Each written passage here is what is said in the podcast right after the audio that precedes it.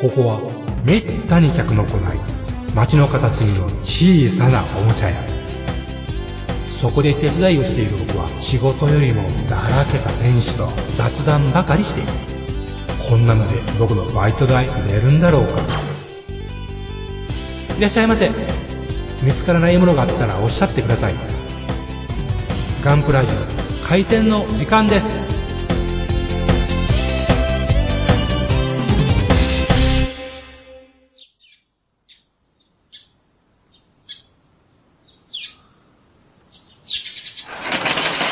はい、おはようございます。おはようございます。グーテンモルゲンいきなりドイツ語。いやいやい やエニグマ工房、今日もまた3人だけれども、はいえー、店長のいないところで始まりますが、そのよまよいさんの手にあるものは何ですか、あら、はいドイツ行ってきたんですかいや、んなわけない やん。えっとですね、えードイツでなくて、ちょっと某家電量販店に行ってきたわけですけど も、ほう某。ほあの、 先20日あたりでしたかね、えっあと、例のあの、ガンキャノン、コクロスドアン版のおー。う発売さ。れて、はいはえい。で、もう週末にはちょっと家電量販店には寄れませんで、はああ、もう今回は仕方ねえかなと思ってたわけです。いうん。うん。えーで、金曜日にちょっと寄れたんで、まあ、食べ元でって言ったら、あの、3つほどまだ売ってまして、おー。えええええじゃあしょうが、えしそんょなう感、じか。じゃあしょうがないかっていうことで買いまして、しょうがない、ね。買うし。か。うん、買うしか。目が合っちゃったんだえね。えまあ。ね、さ山田はね、あ、山田言うてもた。あ の、ガンプラに限らずですが、バンダイのプラモがほぼ定価なんですね。うん。ああ、そうなんですか。うんうん。いうこともあって、ちょっとね、離れたところのね、山田に行ったら案外残ってたりなんかするんですね。はいはうんうんうい。んうんうん。未だにあの、マスターグレード、ゼータガンダム残ってますからね。ああ。やっぱり皆さんちょっとでも安いところで買おうとするんですかね。う。で、転売やと、どうもとしたら、やっぱしちょっとでも、ね、ね、身入りを良くしようと思ったら安いところ買おうというのはあるんかもしれないですね。うん、なるほどね。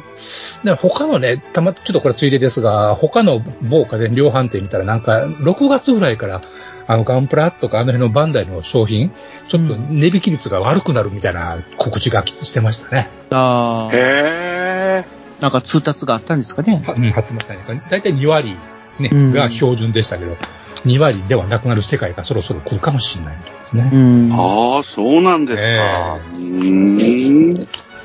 まあそういうことは置いといて、ガンキャノンでございますが、はいはい。うんうん。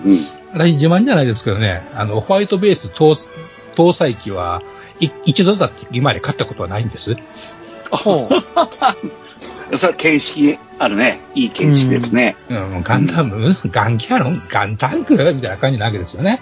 うんうんうんうんまあ要するにあんま好きじゃないということなんですが、ああ、そうなんですか。うんええうん。わかるね。わかる。それはわかるよ。。でしょうんで、まあ、ガンキャノンも、まあ、何あの赤いのみたいなイメージあったわけですけど、うんうんうん。あ最近は徐々に、まあ、あれはあれでという気持ちにも徐々になりましてですね。うんう。んで、うんうんコルスドアン版のやつはね、あのー背中がね、あのーごっついんですよ。あの、キャあノあン、そうだねキャノン砲、キャノン砲装備してる方は。うんうんうん。そうだね。で肩からニョキって生えてる感じじそう、ゃあ、ないそも、うんそう、ねキ。ャキャノンでこうやろって感じでね。う。うんんうん。そうですよね。あ元のやあつれがいとい、まず、もの元のやつと比べると、まあ、あの、キャノン砲がね、ちょっと細長くなってるんで、そこでちょっと好き嫌いがひょっとしてイメージの違いが出るかなっていう気がしないでもないですよね。まあね、これだったらガンタンクでええんちゃうんみたいな。ガンダムはもっと細長いですからね。まあまあまあまうあ、んそうですけども。あそういう意味で、ちょっとまあ、後継が小さいとなんかこうね、迫力がちょっと落ちるかなっていう気がしないでもないですよね。あー確かにうんね。うんうんうんうん。で、まあ、ご存知のように、このキットコンパチで、まあ、甲斐登場機と隼人登場機という、あの、えー陸続けになって、あの、キャノン砲搭載機と、えーミサイルポット搭載機の2種類で作り分けれると。なるほど。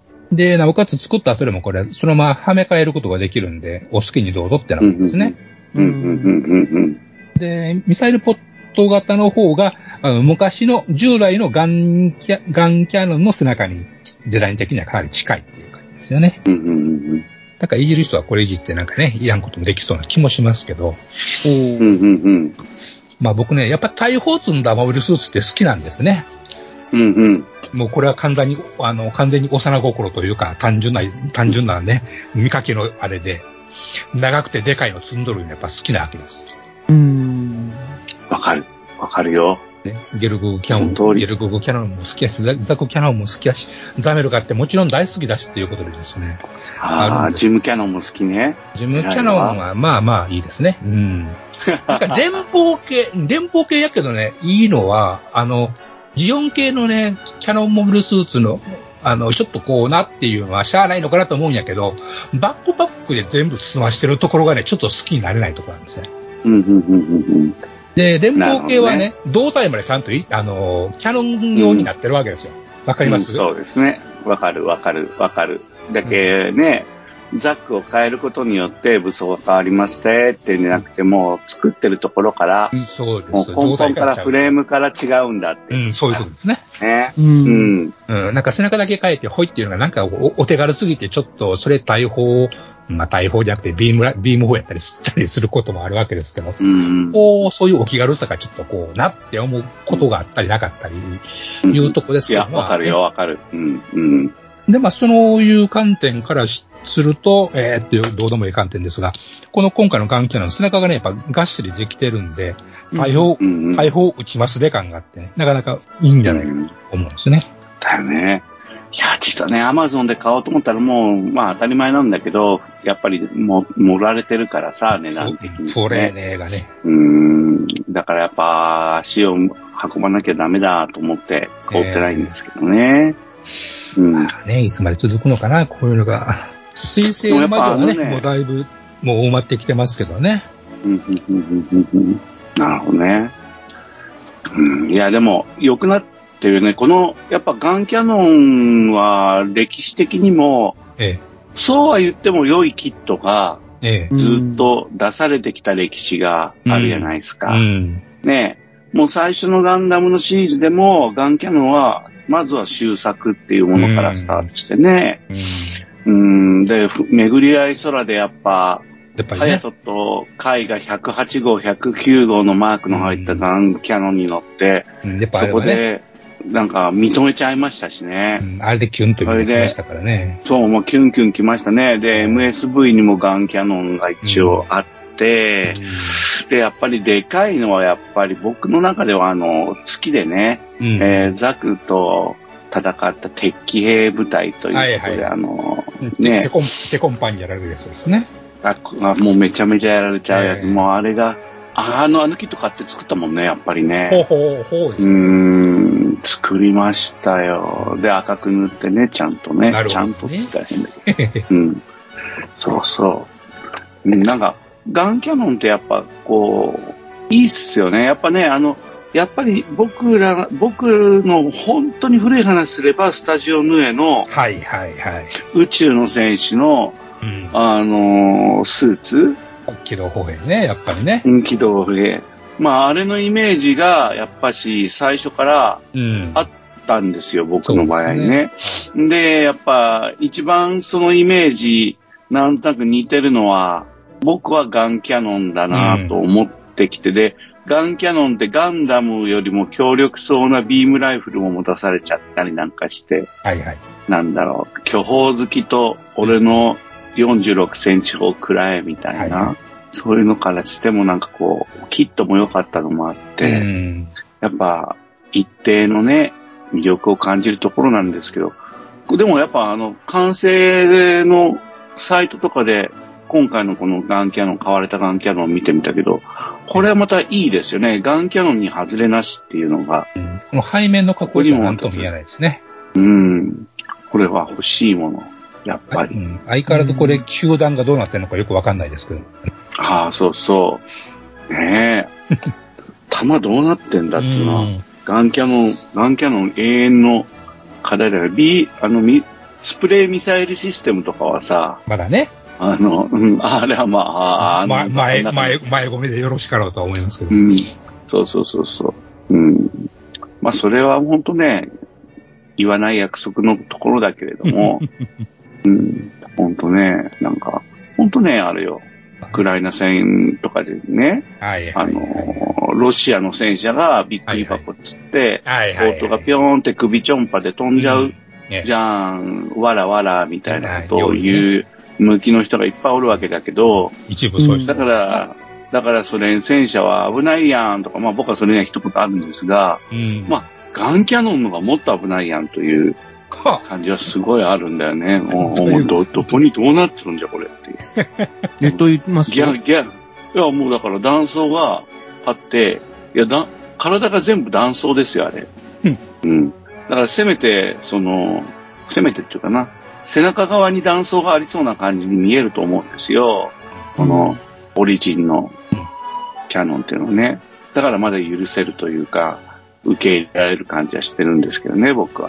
まあ、こんなうるさいこと言わなくてもガンダムは楽しいので、あの、ここのところはあんまりこだわりはないんですけど、まあ、すべての兵器は背中がやばいいうのは基本共通ですからうね。ん。うんまあでも本当、いいキット買われましたな。ちなみに何個買ったんですか ?1 個ですかもちろんじゃないですか、そんな。あ、いやほら、それいや2個買うとかもあるじゃないですか。ええこれそよれりはは、それは。SDGs ですから、やっぱね。一人、うんそうだよねええおっしゃる通り。おっしゃる通りですよ。うーん。やっぱあれですね、あの、転売屋さんっていうのはやっぱ本当に、僕とか、もう模型店に行くことの方がうん。少ないっていうか、うんうん模型店がし週の中にいついつに行くのが日課っていうのはわけではないんですよ、もうすでに。はいはいはい。うん。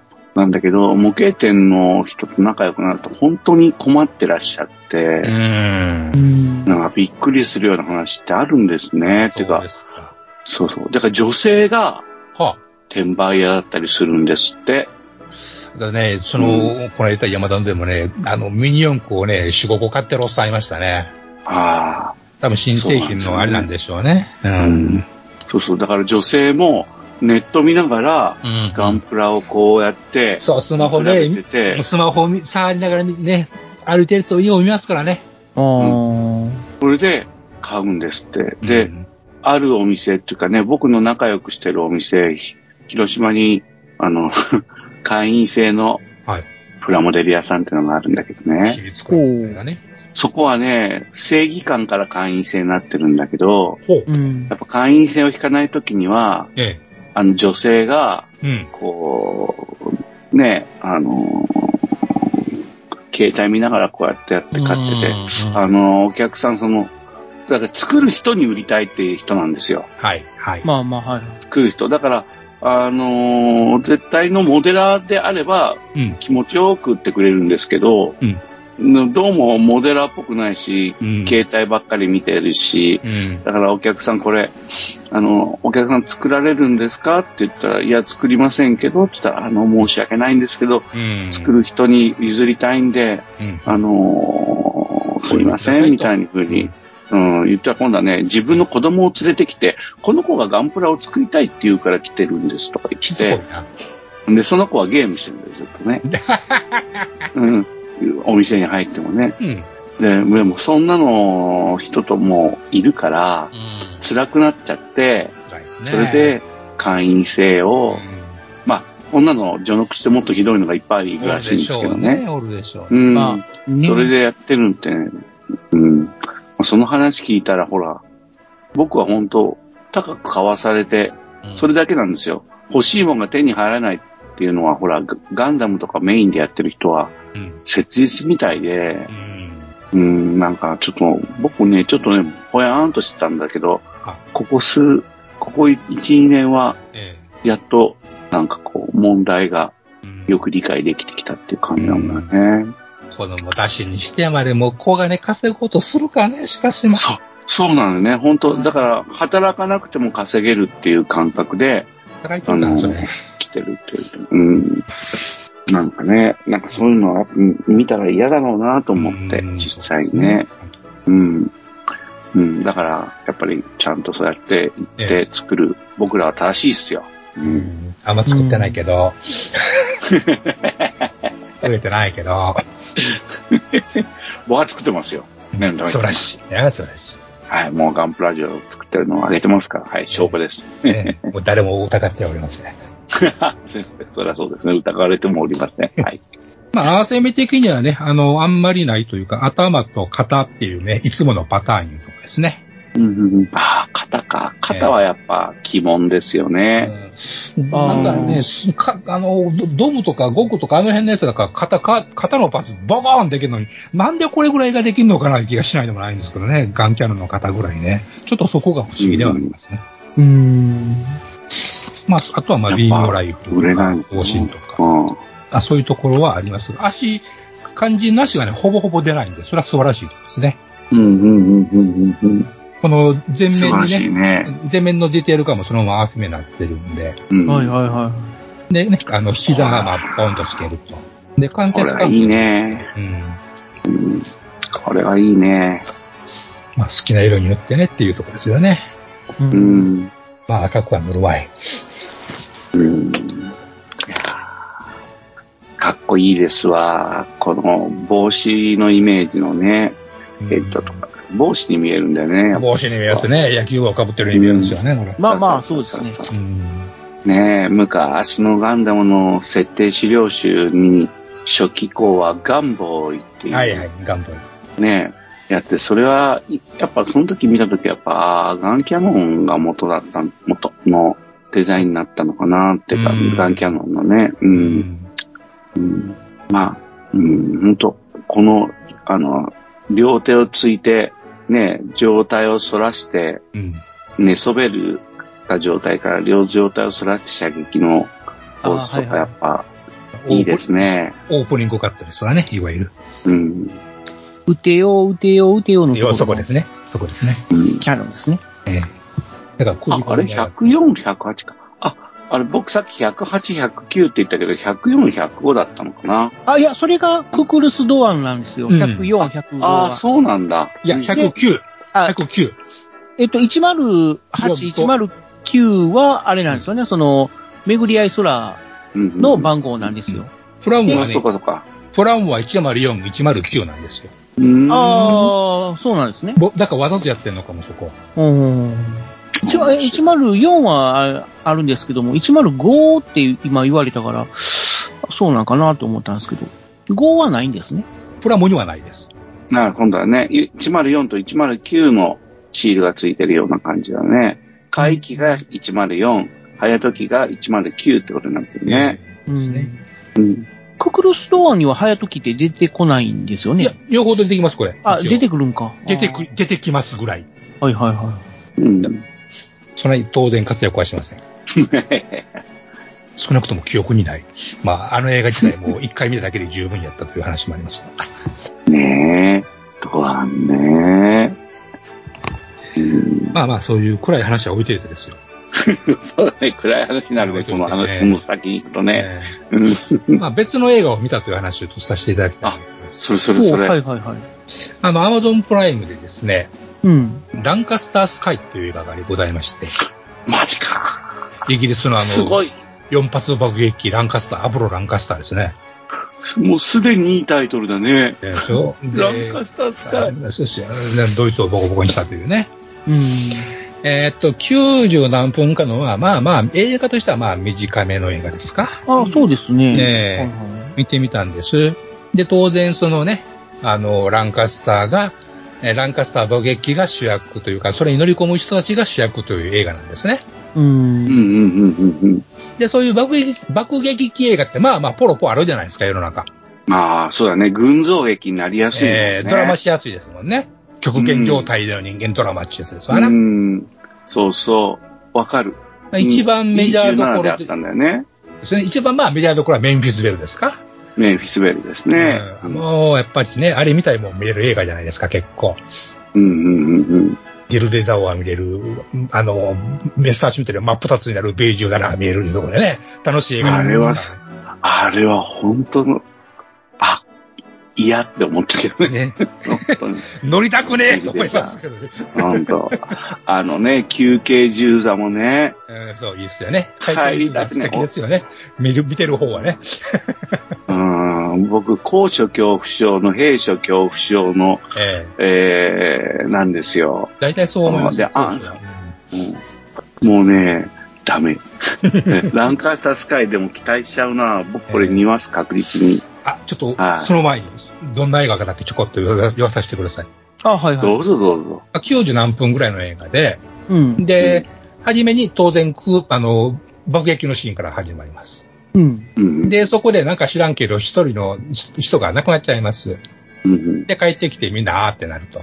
おー。あでで、しばらくしたら、まあ、なんやかんやありまして、あ新しい基調がやってくると。あ、あそれで、その基調と次に、あの、今までのメンバーの、あの、ぎぎこちなさがあって、うんぬんかんぬん言うて、それで、あの、なんやかんやで、また爆撃に出て行って帰ってきますという話なんですけども、あ。はうんい。うんうんうんえー、初めの爆撃シーンが5分ぐらい。うんうんえー、ラストの爆撃シーンが30、ね、30分もないな、あれ。20分ぐらいかな。うんうんうんその間はずーっとね、地面の上で、あの、どうでもいいようなドラマしてます。えああ。ー、ああ。これで、役がね、翻訳がいちょっとね、いまいちなんですね。あー。ああ。言語がちょろちょろっと聞こえて、あまあまあ言うのはあれやけど、聞いてると、これはどうやろ、士官なんか、可視官なんか、どういう会話なんや、みたいなのがあったりなんかして、ああ。ちょっとこう、ミリタリーに明るくない人じゃないですかね、これみたいな感じはまず思うので、うん。ああ、なるほどね。翻訳した人が翻ね。訳、自翻訳にもちょっといまいちかなという印象をちょっといただきました。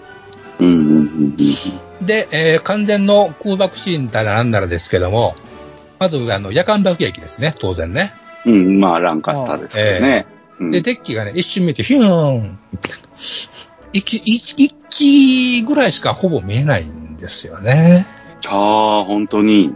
えーで、に次の、まあ、なんですか、終盤の、まあ、もうクライマックスとも言うべき、えー爆撃、敵がボコボコとやられていきますけども、うんえーそれでも敵の襲撃は、うーん、という形しか見せもうデルデザオとあは、あ、なるほどね。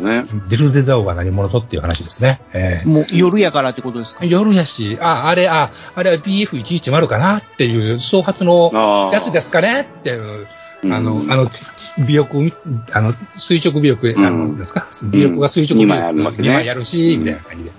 その程度っていう映画なんで、あの、正直言いましょう。全然進めま せん。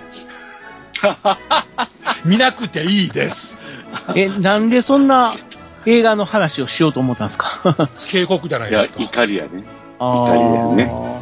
俺を、そう俺、俺の二の筒を踏むなよという、そういうパターンなんですかそういうパターンです。もう、え何ーでやすっぱかち地上でさ、なんかさ、ええええ野球とかやってさ、ええあの、ベースボールとかやったり、サッカーとかやってさ、ええ友情を育むとか、そういう場面があるわけそれはアメリカ映画なんですね。あだよね。そうだよね。こあのねれ、作られたのはアメリカイギリスじゃないよね、これ。ちゃんとイギリス映画でした。これイギリス映画なんじゃん。はえーやるのはパブレ飲んでわーみたいな話。い。ああ、パブレの向こうだ。そうら、パブレ飲みそうだな。うんうん。それでラストにあの、この映画をなんか爆撃に、で亡くなった何万、いろんな映画に捧ぐとかで、えうるさいわーみたいな感じですわ。うんうんうんう んそれつけたら何でも許される思うなよみたいな感じ。。そうそうそうそうそううん本当にあった物語と。そうそういうですね。死ぬか、いう話でね。浮かばれんわ、こんなもん、みたいな話でね。うん。なんせそうなんだ。うんもうね、こうやってほら、今もね、あの、トラさんが、ランカスタースカイ、そら見なあかんやろと思うでしょ思うはずですよ。まあ、まずは絶対もう、もう、タイトルいいやん。そうでしょ、うん。引っかかっちゃダメってことを、私は声を大にして言いたいと。ありがとうございます。非常に参考になりました。アマゾンで見ると、その横に、メッサーシュミットダウンっていうのがうん。あるんで、あ大そ概怪っちしのい方を読みようかな。それ、それそれ来 週、あの、警告を受け受けさせていただこう。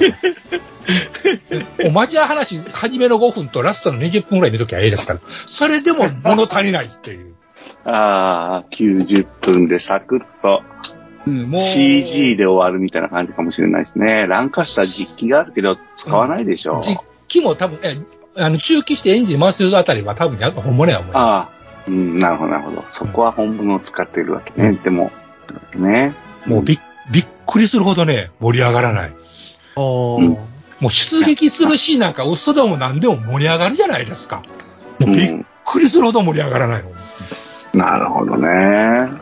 もうあれだからなんか、怖さもないわけね。ない。あのない、夜間で、夜間だから怖いのもなんか出そうと思えば、それ、やり方次第で出せそうだけど。思うんですけどね。えうえーん出そうとしてるん、出す、ほ出してるつもりなんかもしても知らんけど、全然伝わらない。うん。なるほどね。うん、いや、もう改めてですね、あの、宇宙人が攻めてきて何とかしようっていうテレビドラマを作るとですね、えー日本だったらウルトラセブンになるわけですね。うん、うん、うん、うん。えーイギリスだったらナトネンバ UFO になるわけですね。えー、ナトネンバ UFO、非常に素晴らしい、大好きなドラマですけど、うん。正直言って盛り上がるもんでは決してないっていうですね、ラストが。あー暗くなって終わるみたいなやつが、大概は多いんですよね。うんうんうんあそこがイギリスっていう感じがするわけですよ。うんうんうんうんうんなんでやれともかく盛り上がったり、最後に希望を持たせたりするのはアメリカ映画なんですね、やっぱり。うんうんうんまあ僕らアメリカ映画に慣れてるもんね。慣れてるから。うん、まあ、それにしたってあれはないと思いましたけど、アメリカでそういうドラマはないっすよね。逆に考えて宇宙人が攻めてきたからなんとかするっちゅうドラマってありましたっけ、向こう。インベーダーぐらいなんかそういうイ特ギリ殊もス映画において、いや、え、あの、アメリカで、アメリカでそういう、なんか番組とかなんとかありましたっけ宇宙人が攻めてきて、うん、まあ、なぜ UFO なり宇宙になりか攻めてくるけど、それを毎週撃退する話っていうのを、アメリカにありましたっなるほどねテけレビ番組シリーズとかでね。はい、はい。あーうーん、ちょっと思いつかないよね。で宇すよね宙人が攻めてきて毎回、毎週苦労するって話だよね。うん逆に言うと、これがこれで、あの、戦争体験かなっていう気もするんですよ。うん、うん、うんうんあの、日本の、例えばウルトラセブンやったら、もう、水際でいつも戦ってるじゃないですか。うん。戦うん地球地球にもう後がない地球に来てからやってきて、うんしかもウルトラセブンに助けてもらう話じゃないですか。うん、うん。で、長年前 UFO は嘘でも地球の外で撃滅できることもあるじゃないですか。うん。それで、あくまでその、オペレーター、女性のオペレーターが指示を出して、ああだ、こうだ言うて、指示するみたいなとこもありのみたいなね。うん、うんそうやね、そうやね。うんうんだからその辺がそれぞれの国の戦争体験がやっぱり、あの、リアルさが似てるのかなっていうのを改めて思って。そうなるとアメリカはないのかなという気は改めてしたんです。うん。うん。うん。なるほど、なるほど。散々、あの、宇宙人映画は作られたにもかかわらず、そういうテレビ番組っていうのはなかったかなっていう気がしうて。ん。テレビ番組としてはそうですね。ねね、宇宙人が攻めてくる映画なんかもうアホほど作ってるじゃないですか、しょうもないから。うん。映画はありますよねア。ホなんでしょあれはあれで、その、共産主義、あの、冷戦下の、そういう恐怖心の投影でやるみたいなね、分析なんか読んだりなんかしますけど、うん。うん。そうだね。えーだからあんだか流行ったんや、みたいなね、ああって。だからそういう意味では、毎週戦うみたいなのはないんやなっていうのが、ちょっと改めて思ったんですね。スタートリックとかはやっぱり違うんですね。何トリックスタートリック。スタ、スタートでね。あれは、全然違いますよね。あれはもう全然違う部類なんですね。うん、あれは、駅馬車ですもんね。うーん。まあ、スペースオペラみたいな。で、それが、あの、広いフロンティアがあって、そこに仲間で出かけていって、知らん連中とって仲良しをみたいなことじゃないですか。まあ言うてしもたらね、今日すごい簡単にう言うと。ん。で、そこにな、た、たま、あの、時々、現代、現代社会の問題をそれで見せてみるみたいなところがありので、うん。あんまり戦うものではないですよね。そうですね、あくまで戦闘に行くもんではないですよね。ヤマトみたいうにね。ん。うん。うん。その辺がやっぱし、うん国、面白さですよね。くお国柄の出てくる。うん。うん。なるほどね。確かに。うん。まあ、それ一方ね、最近はねドラマ、さっきからずっと考えてるけど、全然思いつかないもんね、な。案外ないんかなって、いかいかにもあってもおかしくない感じやのに。うん。アニメでほら、あれかな。あの、ほら、あの、特撮映画になったけど、あの、何、日本、日本のロボットがはい。出ていて、あ、なんたらレンあジャー、のサイバトロンと戦うとか、うあんトランスフォーマーそうそうそうとか。トランスフォトーラマンー。スフォーマー。あれ、あいつらが勝手に来て勝手に戦ってますからね。うん、だから人間がコミットしてないっていうかうんそうな。おまお前ら今回って話終わるね、みたいなやつよね。うん、うん、そうそうそう。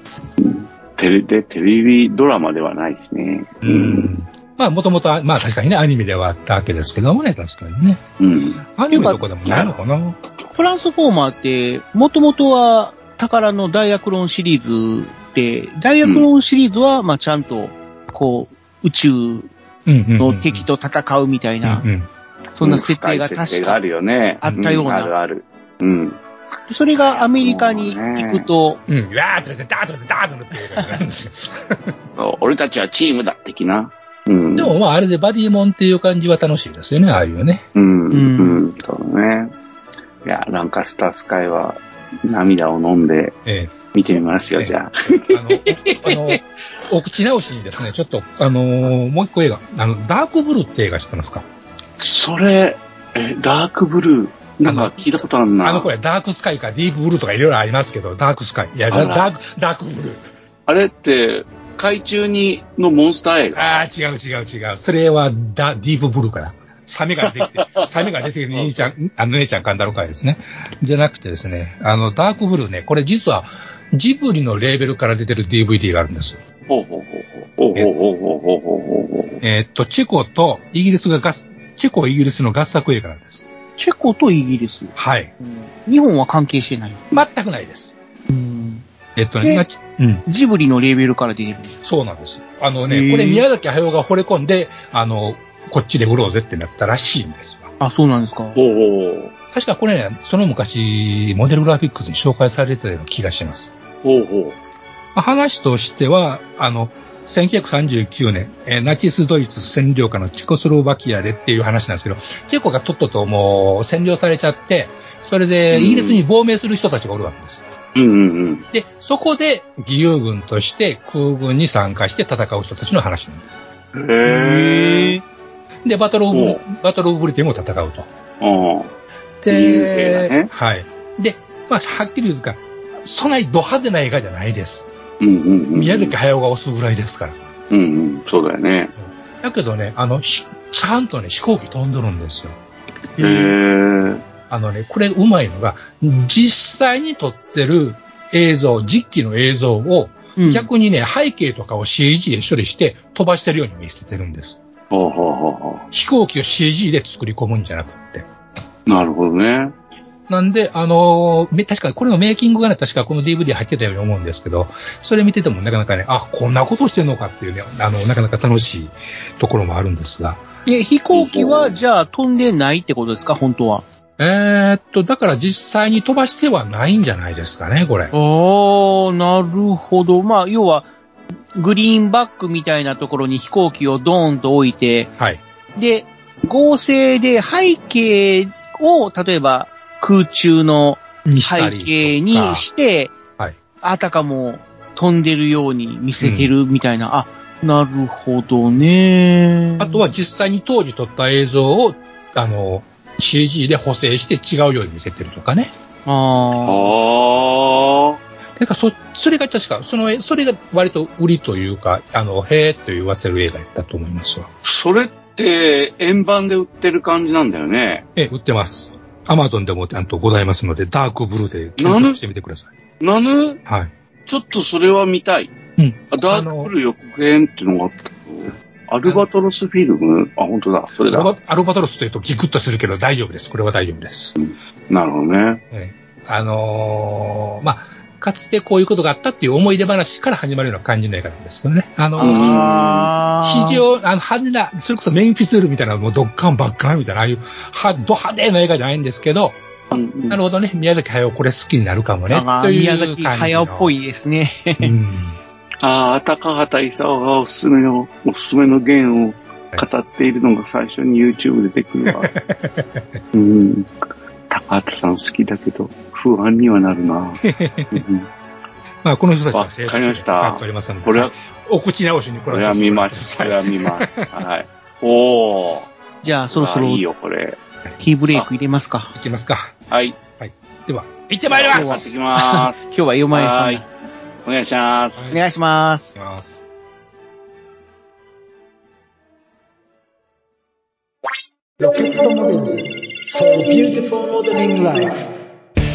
ホビーのデジタル化が進む中昔ながらのプラモデルを作る楽しさをより多くの人と分かち合いたい作って飾って眺めて楽しい商品をお求めやすい価格で提供する日本の新しい模型ブランドそれがロケットモデルズですロケットモデルズのプラモデルは全国の小売店オンラインショップにてお求めいただけます詳しくは「ロケットモデルズ」で検索ウォルターソンズそれは根っからのホビー好きが立ち上げたプラモデルメーカーホビーにかける情熱のありったけを注い込んだ製品を皆様にお届けいたしますモデルキット999シリーズはその名の通り999円という低価格で簡単に作れる楽しさを味わっていただけるキットお求めは全国の模型専門店または量販店オンラインショップなどでどうぞウォルターソンズジャパン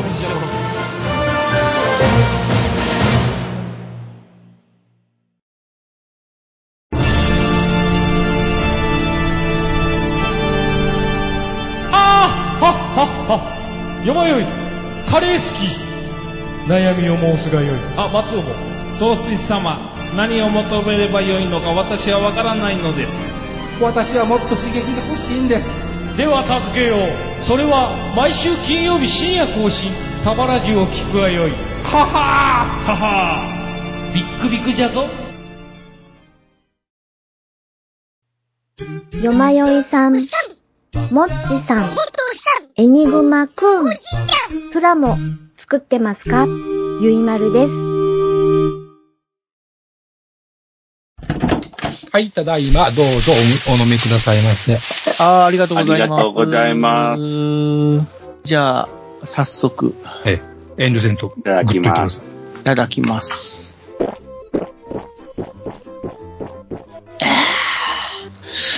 あーいあやー、ありがとうございます。ー、疲れた。もう喉がでねカラカラやったんですよ。メール届いてるからさ、グッときますあー飲みよ飲みはいはいこのごちゃごちゃ。喉がカラカラでこう、満たされた時にこそですね、はい。はいメールを読んで幸せな気持ちになりましょうってことですよ。え我々は孤独でないというね。うん。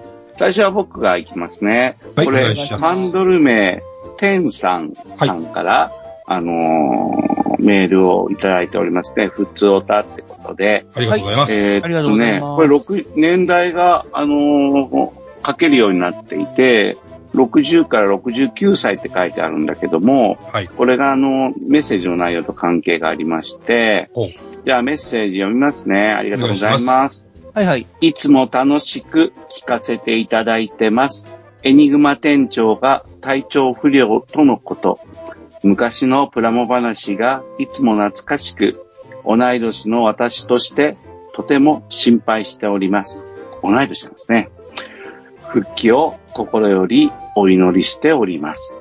まあ、という内容なんですよね。ありあがりとう。がとうございます。ありがとうございうんますありがとうございます。なんかありがとう、ハオラ順ですね。流れそうなね、お寺でしたね、これ ね。あの、夕焼け小焼けが背景に流れつつね、気候聞かされるような感じですよね。いやいや、 なんかもう、あ来来週には店長帰ってくるかもしれないんですが、夕焼け小焼けとかなんか、なんとなく寂しいじゃないですか。えー、大体ね、土曜日のね、えー、土曜日か、うん土曜日ですね。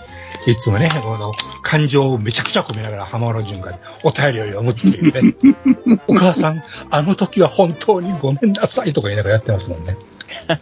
絶対放送作家が書いてる思いながら聞いてますけどね。あああ、なるほど、なるほど、なるほど。まあ、そんなことはどうでもいいんです。早く元気になって帰ってきてください。はい。ほんとそうですね。うん。じゃあ次は、藤本さんじゃなかった、えっと、あれだ、足が読みます。山よいさんに行きましょう。はい。えーっと、拝読いたします。えーっと、これツイッターからですね。ーそうですね。ハッシュタグガンプラジオでいたはい、だあいりた、がとうございます。メッセージですねいろいろいただいてますけど、特にこれを選ばさせていただきました。えーお名前、たもつーさん。この通さん。たもつーさんでしょうね。えーガンプラジオ361回拝聴ありがとうございます。ありがとうございます。なんといっても、イングラム機種バージョンは熱い確かにコでッすねクピット開くのが気に、開くのが気になりますね。以上です。なる。ああ、そうですね。できるえそういう話しましたね。ーでも確かに機種シリーズっていうのは夢広がりますね。改めて考えるとうねん。。うーん。そうそうそう。もうそれで十分なところもあるもんね。うんものによってはね。うん。そうなんですよね。こう、コクピットとかを精密に作り込んでくれるバージョンみたいなのもうん。あっていいんじゃなかろうかと。イリオンとかやったら大変ですけどね。まあ、でかすぎるのはそうですね。ですね。でも、でかいの欲しくなってるんだよね。目も悪くなってきた し、うん、稼働しなくてももう満足できる時もあるし、ねえそうん、のまあ、バンダイさんシルバーグレードを真面目に考えてくださいよ。うん、シルバーグレードいいねね。もう本当にガンプラじゃなくていいから、飛行機でも戦車でもいいから、シルバーグ、シルバーグレード考えてくださいな。うん、はい、ということで。よえそれだけですかろしいですかよろしいですかうん。大丈夫です。じゃあ、もっちさんお願いします。 はい、えー、これも、まあ、ハッシュタグ、ガンプラジオからのコメントなんですけども、はい。えーうんララーンさんからいただきました。はい、いつもありがとうございます。ありがとうございます。江戸ここに前、ほうれん草の、うん。あー いいですかまはあいどうぞ。江戸前エルフ第6話、エルダ様がプラモについてちょっと熱く語っておる、ホビー賞だからかなうん。ハッシュタグガンプラジオということでいただきました。うんありがとうございまあす。りがとうございますあ江戸前エルフっていうアニメ、今放送中なんですけども、うんうん。見見られてる方おられますうん僕は1、2話までなんですけど、見てますよ。あら、はいはい。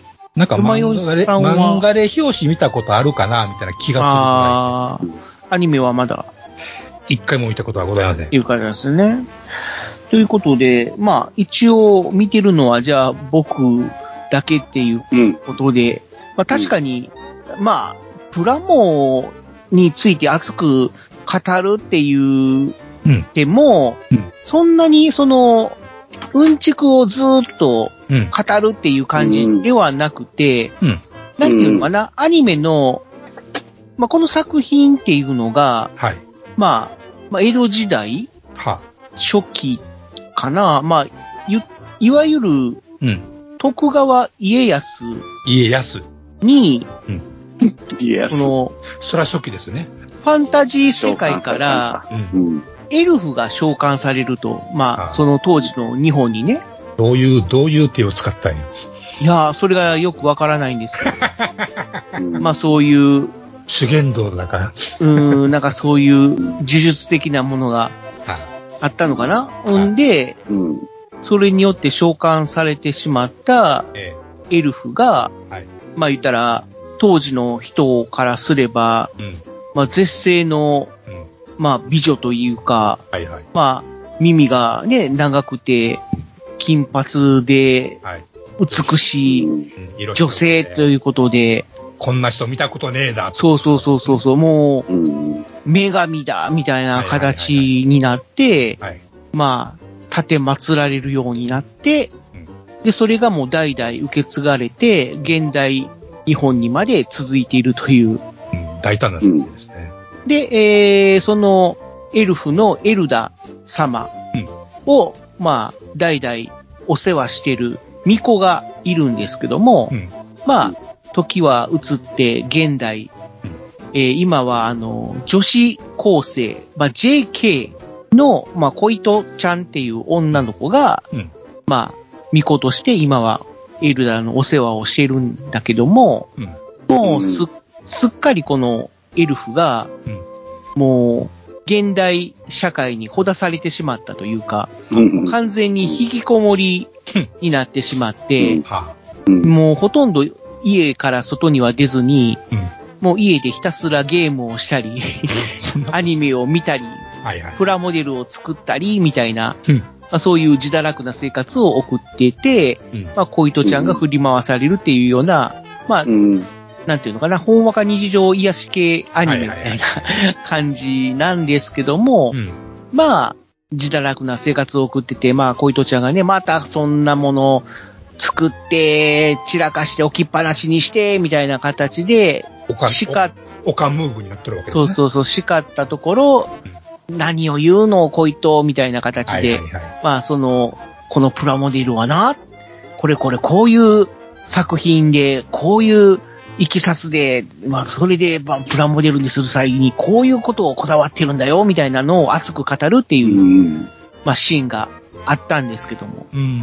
うまあ、んただ、登場するす、まあ、プラモデルっていうのは、まあ、今ね、某有名メーカーが出してるうんうん。うーまあ、人気アニメのうん。プラモデルを、うんまあ、パロってるというか、うん。モチーフにしてるってう。いうんうん。感じの、まあ、いわゆる本物じゃないうん。うーん。だから、ケロロ軍曹にはなってないってことですよね。まあ、そうそうそうそう。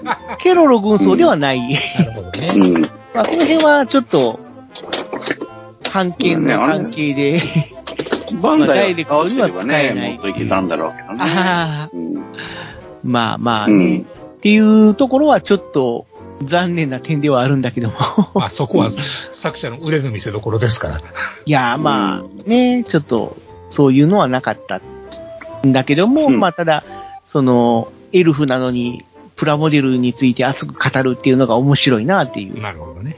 うん、感基じな本んだ的けにど。オタク気質だもんね。んそうなんでだからすよ、ね。食玩を集めてたりとかもしたしね。そうそう。だからん、毎回毎回そういうプラモデルが出てくるっていうわけではないので、またまたまその6話がそういうお話だったっていう感じで、僕はどっちかっていうと、この絵の前エルフを見てて、あ、これ面白いなって思ったのがうん、やっぱり徳川家康に召喚されたということで、もう長いこと日本にいるんですけども、なんかこの、やっぱり徳川家康のことをうん、家康くんって言うんですよ。ああいうね、言った言った。そうそうそうそううんで、家康くんがね、みたいな形はいはいで、はいその懐かしい話とかをするんだけども、それが、なんかやたら史実に沿ってるんですよ。なるほどね。で、まあ言ったら、ちょっとした歴史うんちくみたいな、なるほどね。うーん、こと、え、そうなんだ、みたいな。見てきたようなこと言うわけですな。そうそうそう。まあ実際に見たっていう設定なんでね。ね もちろんうん。え最後はで天ぷらで、天ぷら食を当たりして死んだみたいな話になるわけですか。あ、いや、まあそういう話は出てないんだけども、うんいや、まあ逆に、いや、天ぷらで食あたりしたっていうのは、あれはデマだよ、みたいな。あ、そういうこともあるんだ。あーまあまあ。あまあ、え、あ、そうなんだ、みたいな感じのね、ええ。うん、お話があったりとか、うん。うん、例えば、まあ、昔の人は学校じゃなくて寺子屋に行ってたんでしょみたいなうん。話しあーああったね。でも、当時の人は寺子屋とは言ってなかったんだよ、みたいな。はいはいはえい、。そうなんだ、みたいな。なるほどね。うん。そういううんち、うんちこの見てくそれうるそうそうそうそうそう。そういうのがやたら、あの、シーズンに沿ってるというか、なるほどね。リアルに語られてるんで、まあうん本当に、ああ、歴史を見てきたんだなっていうような、説得力を持っうんたそうそうそうそう、設定になってるのが面白いなーっていう感じは受けましニたコね。が召喚されてさ、その日本を頼む的なことを言われたっていうのが多分僕の見たところまでの、ちょっとちょろっと家康くんに日本を頼むって言われたっていう話が出てくるんだけど、これってまだ展開していくんかなつうか日本に何か影響を与える何かがあるんですかねああ、どうなんでしょうね。そんな、そんなシリアスな話展に開を。なるのかな今のところずーっとそういう日まあ日常常系系だよなね感じにはなってるんで、そうだよね。うん、裏で実は、あの、何かが暗躍しててみたいな、そんな話には今のところはなってないんですけども、どうなんでしょうね。僕はあの、原作は見てないので、別に他の士族がちらほら出るわけでもなくいうことですね。あ、いや、そう他の種族というかね、エルフがいろいろ出てくるんですよ。あ、出てこないの出てくるんですよ。だから、あの、豊臣秀吉に召喚された大阪のエルフとか、あっちこっちかい。あ前 そうなんだそれ前田、から前田、それかならんだっ出け、るんだ前田利家やったかな、うん。うんに召喚された石川県のエルフとか、エルフばっかしなんや。 そうそうそうそう。で、しかも、い石川県に召喚されたエルフの声が、能登まみこさんっていう。で、その、能登まみこさんのエルフをお世話している巫女の声が、一ノ瀬かなさんっていう。あの、あれ みたいな。知らんけどね。今、あれやってますよねっていう。ガンダムあ、そうでなすのよねっていう。そうなのうん、プロスペラとスレッターですよねっていう。 あそういうことなん や。そういうことなんや。そうそうそうそう。なるほどね。うん、の立場が逆転してるようなな。るほどね。それはそれで不う穏なんやんうーんえ、のとさん、こんな可愛い声出せるんや、みたいな。 ね、逆に一ノ瀬かなさんの方がクールみたいな。はいはいはい。うん。だからそこは面白かったですね。ちなみにその世界においてエルフというのはもうメジャーな存在なんですか一部の人しか知らない存在なんですかあ、えーっと、エルフというか、まあ、その、うんた、な、盾祭られて氏る。神として信じ内てる神と、しては、そうですね、信じもてうる、人がいて、実際に会ったこともあるし、うん会話したことのある人もいるし、これをエルフちゃんに食べてくださいっていう感じで、お供えまもあ、ね。月島のうんおばあちゃんが、あの、高らかに宣言するぐらいにはメジャー。だから、現在のリアリティラインとはちょっと違う。なるあほど、ね。違うっていうかな。うん。要するに、世取界得、で。取得されてるわけではないのですね。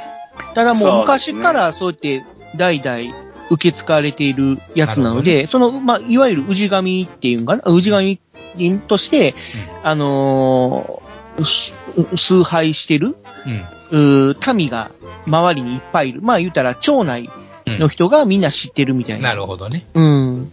うんそんな存在ですでね。も、でも現世的な利得を与えてくれることは、俺は、俺の見てる範囲ではまだなくて、まなあ、んかこそううなんですよ。変わっていく自分たちと変わらないエルフ様っていう、うーん。そういうなんかこう、ずっと私たちの社会を見ていてくれる、うー超越した、でも何もし ない、存在っていう感じに見えてるのが僕の見てるところの感じですね。いや、まあ、その通りですよ。うん。だからね、まあ、そそうの、だよ ね。まあ、いずれ、まあ、恋とも、年を取って、で、まあ、おばあちゃんになって、代替わりするんだなっていう、うーことをちょっと思うと、うんまあ、そういうほんのりで、切なさ寂しく、切なくなるところもありつつ、みたいな。でも、基本的にはもう、こう、コミカルなうんうん。作風ってういうんうん。感じですね。はい。ラランさん、ありがとうございました。結構 まあ、あ広がりがとりうごましざいたまし。た、ラランさん。面白かったっす。うん。うんうん。あ見ますよ、僕。ね、漫画原作がすごい売れてて、売り切れ続出で、全然買えないらしいですね。全何回なんとこ。ああ、ちょっとそこまでは調べないとわかんないな。 うん、まあ、でも、ね、ちょっと前人気になったあの、ボッチザ・ロックはいはいとはい同じような現象がおーん。起こってうーんるそうですね。もう。そっか、僕、うんムーブメントとは関係なくて全然わかんないんだけど、ボッチザロックは大好きで、はいはいはいはい。うん。うん、つぶやいてないけど、相当好きですよ。 あそうなんだ。うん。まあれはあれで面白かったですボッね。チザロックはう、大好き。うんん。あれよかったね。結構歌もヒットしましたし。俺ヒット、あの、うんそうだね。よく聞いてるよ。うん。なんかやっぱあ7巻までです。はい。今のところ。あ、はい。 7巻も出てるんだ。い結構すごいね。お邪魔しました。ありがとうございました。うん。で、えっと、じゃあ僕、もう時間結構来てるけど、あの、モデルグラフィックス今月買ったんで、はいはいおあー。の、ちょっと、ちょっと紹介したいんですけどね。はいはい。モデグラでは僕は原稿はまだ書いたことなくて、でもモデグラは創刊号からずっとえー欠かさず買ってきたんもので、はいうんま だ今全部家にあります。はい。うん。で、まあ、いろいろ好きなんです。これはね、今、えっと、7月号、7月号ですね。ううん。ん、になりますね。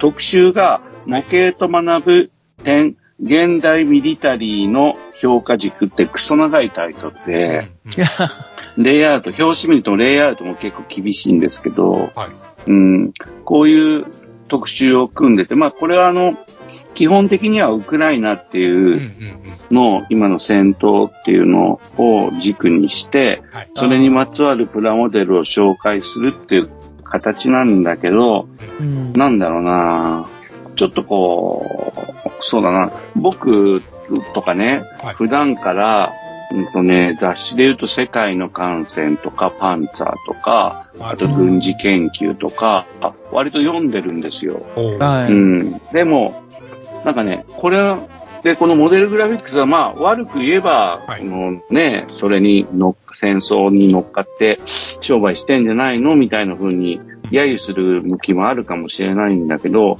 でうん読んでみるとねええ、あの、テキストが結構多くて、はいあのー文字がね、文字が多くて、で、その内容がね、あのーあれなんだ、僕らぐらいの感じの人がね、あの、飽きずに読めるうん。内容で、しかも疑問に思っている内容で書いてあって、しかも、その興味、興味を持てるっていうかな。うんテキストとしては割と多いんですけどね、これがね、多田翔さんっていう、はいうー大学の教授兼モデラーっていう人がいてほかな、ほこの人が、あの、書いてくれてるんですよ。はい。うん。で、それがちょっと面白いから、あのーだから現代ミリタリーの評価軸になってるんだよね、ちゃんとね。うんう。ん。でモデルグラフィックスってあの、本当ガンダムセンチネルの頃からはい。ずっと、モデラーは本買ってくれるけど、テキスト読んでくんないっつってう、ん。あの、ブツブツ、あの、作り手がつぶやいてるのよく見てたんだけども、はい。うん。こうその、その何、テキストを、が、すごい中心の雑誌を出してきてて、うんなんかね、あの、ちょっとほら、えー、フランカーかっこいいじゃーんとかさ、レオパルト2がいいじゃーんとか、うんそういううことには、もちろんそれがメインで買う人はいると思うけど、そこにいろんな発達値だとか、それからね、えーっと、なんだ、例えば飛飛行機、航空機に基づいてはい、開戦前の1週間があったんですよねう。んアメリカが戦闘が始まるよって言って、うんその1週間で、うんえーちゃんと情報を得て、ウクライナが対応した件で、はい結局戦術空軍であるうんロシア軍が、あのー攻撃をしてきたけども、うまく戦力を隠し合わせて、えー結果として航空優勢が確立できなかった。空振りやっだた。よね空振りやったんですよね。うん。そうそうそうそう。そういうことを、それまがあ、ずーっと今だに大きいてるいうことですもんね。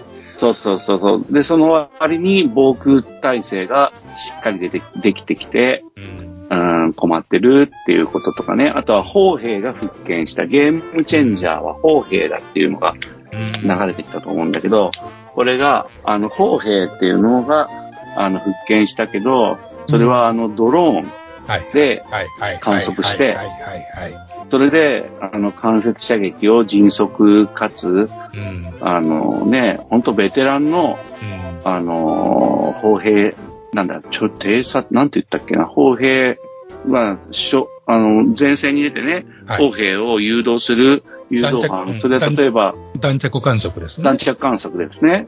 うん、そうそう。それを、あの、人間を使うと、やっぱ損害が出るし、飛行機は使いたいんだけど、うん。制空権が危ういし、うん。歩兵から余計なミサイルがボンボン飛んでくるし、っていうことでうん困ってるのが現状だったのをドローンを使うことによって、あの、砲兵の復権がなされたんだよっていうこと。うん。で、まあ、大砲モデルとか、ドローンモデルとかをいっぱい紹介してるんだよね。そそれからあとは戦車がやっぱり復権してきたよっていう話。うん、非対称戦で歩兵対戦車っていうのがここ20年ぐらいずーっと続いてきて、あ、20年も聞かないね。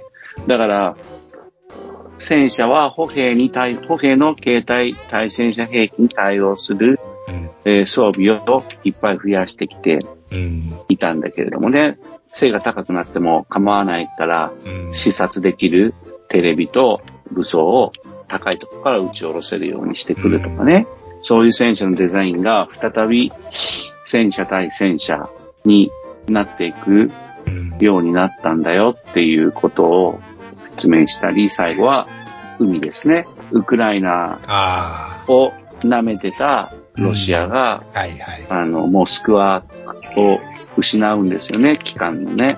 モスクワ沈むってね。はい、あれはすごかった。びっくりした象徴的ですわね、あれはね。うん、そうそう。で、やっぱ舐めてたのがいけなかったんだよね、っていうことで、で、ここはね、でもね、ちょっとピリッと最後、最後の記事なんだけどね。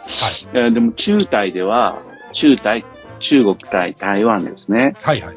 これはやっぱり本当に、あのー新たな状況を迎えてきていて、あのーこれに対してはやっぱり日本も、あのーもう対岸の舵を決め込むことは不可能うん。であるよねっていうことを、まあちょっと辛く書いて、一言や終わる。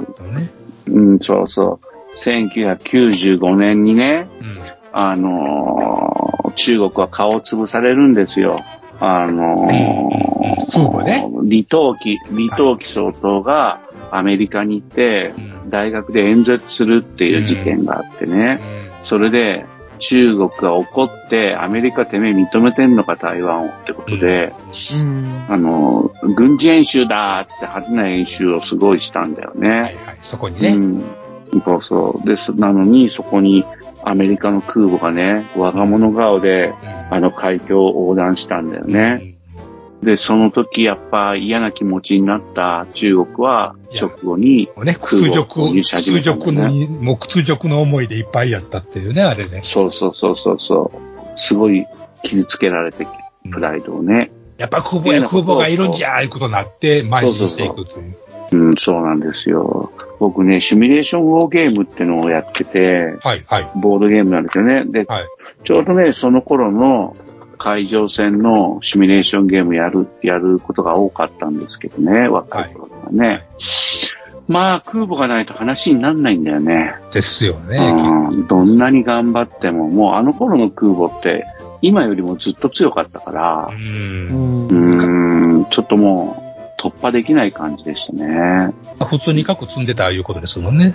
うん、ですし、やっぱね、F14 がエアカバーして、イージスが出てきたばっかりで、うん。で、イージスはアメリカにしかなくて、うんそれで、その状態の、うん、で、もう、なんだろう、やりたい放題っていうのかな、うん一航方的で空すよ母ね艦を持つが、一方的にそう、あの、ぶん殴っていってね、うん、中国もしんどかったんだろうなと思うんだけど、まあそれを、だから、ウクライナにかっこつけて、最終的には、まあまあ、そうは言っても、の模型模型とか言って楽しんでるだけじゃなくて、あ、そんなこと言ってないけどね、書いてる人は。はい模型模型って楽しんでるだけじゃなくて、こういうところが今、日本のすぐ横で起きてるから、うんねっていうのを書いて、あの、押し付けがましくは書かずにね、うん、書いて終わるっていうんで、まあね、なんか、モデルグラフィックス久しぶりにテキストが多めのうん。攻めてる、攻めてるっていうかな、なんかこ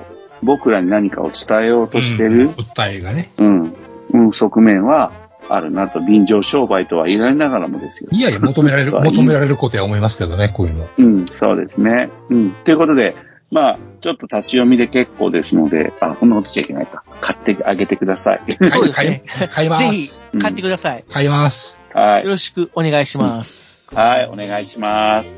じゃあ、そろそろ、はい。締めの次は、あの、時間となりあました。の、ごめん、一つ言わして、はい。はいあのね、自分が記事を書かせてもらっているモデルアートとか、はい。うんえー、ちゃんとせつ、あの、紹介しますんで、あの、編集長、僕を怒らないでください。 はい。僕も頑張ります。はい。今日はモデルグラフィックスでした。はい、以上 です。それじゃあ、どこまで行ったかしました。聞いてやまる。た、今度ね、聞いてるかその 辺は。はい。じゃあ、今日はこれぐらいにですかね。ありがとうございました。ありがとうございました。はい、ありがとうございます。